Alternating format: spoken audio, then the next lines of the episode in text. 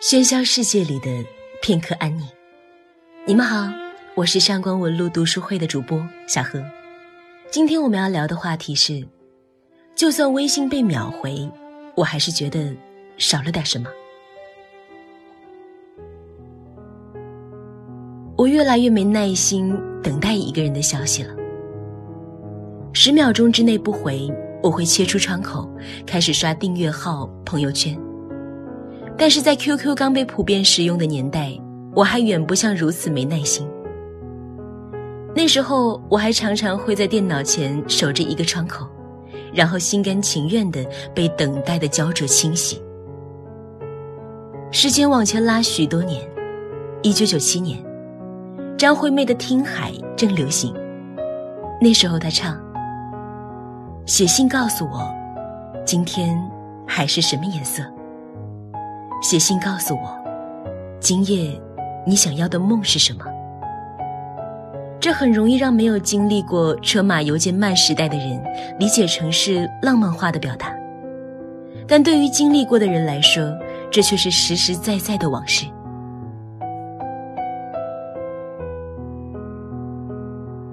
到二零一零年，也有浪花兄弟还在唱：“想哭就弹琴，想起你就写信。”方文山的词总是押韵的恰如其分。至于为什么想念一个人不打电话，而是要写信，也许好妹妹乐队能解答这个问题。二零一七年，他们在自己的歌里唱：“人不是地球上唯一会感到孤单的动物，却唯一会写信。只是可惜这首歌讲的已经是电子邮件。”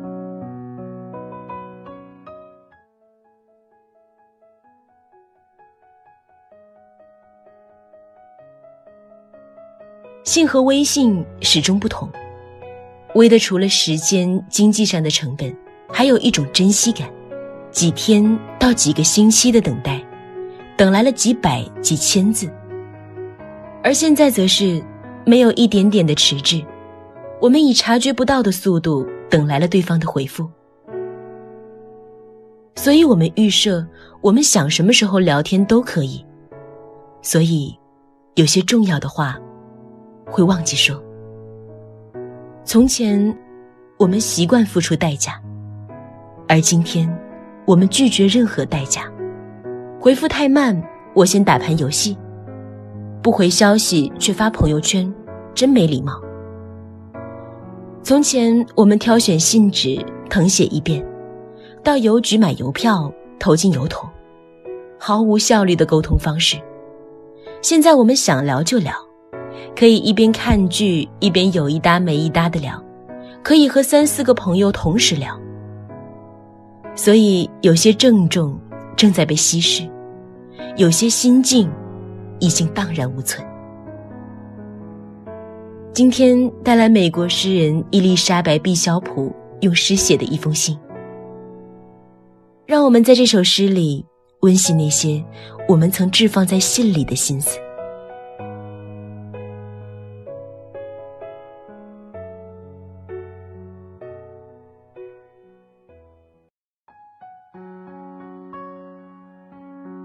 寄往纽约的信，给路易斯·克伦。我希望你在下一封信里说说你想去的地方，你要做的事情。那些戏怎么样？散场以后，你还有哪些别的娱乐？也许在信的开头，我们除了问好以外，就是说说自己的近况。但是，一开头就如此开门见山的请求对方说说自己的打算，很显然有一种焦灼的情感在。那么，我想，恐怕往往只有爱情才能如此迅速的点燃一个人了吧？实际上，这首诗也正是毕肖普写给他的同性恋人路易斯·克伦的。二人在学生时代相识后相恋，结伴云游欧洲。并于一九三七年在基韦斯特共同购置了房产。毕肖普住在基韦斯特的时候，克莱恩时不时的返回纽约。分离是这首诗产生的重要原因。在这首诗里，毕肖普对对方生活的那种自顾自的想象很迷人。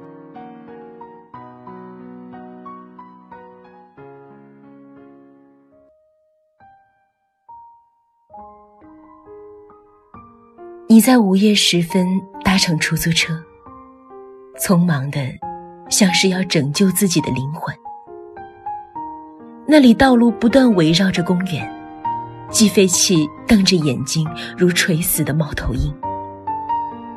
树木显得异常的古怪和绿，孤单的站在又大又黑的洞穴前。突然，你置身于另外一个地方。那里事件像波浪一样接连发生，大多数玩笑你弄不明白，像石板上擦掉的几句脏话。歌声嘹亮，可多少有点朦胧。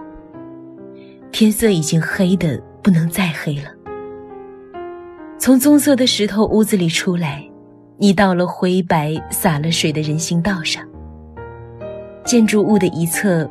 太阳会升起，像一片摇摆不停的小麦田。亲爱的，是小麦，不是燕麦。我猜这些小麦的种子不是你撒播的。无论如何，我都渴望了解你想做的事情，你要去的地方。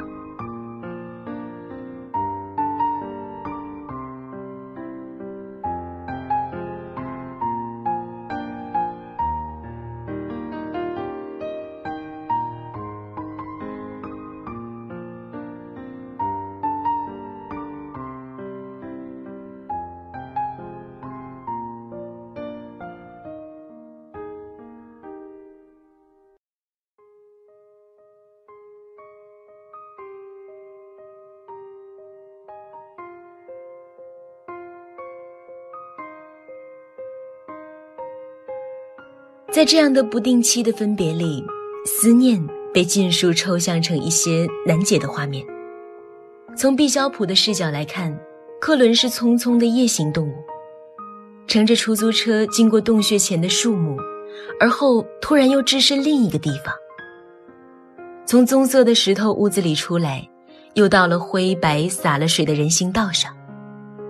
所有的画面都带着一种呼之欲出的焦灼。就好比我们在信中写：“不知道你现在在做什么。也许这个时候你还没有下班，也许你没有带伞，正在躲雨。那只流浪猫今天有没有向你乞食？路口的那家面店打烊了吗？所有的想念都在想象和书写里暂时稀释。”可是最终还是归为浓稠的一句。你要去的地方，我想知道；你要做的事情，我想了解。也许信的魅力就在于，人与人相隔的万水千山之间，拉远的距离，有节制的速度带来的那种钝感。这种钝感给了彼此太多的想象空间，给了人太热切的盼望。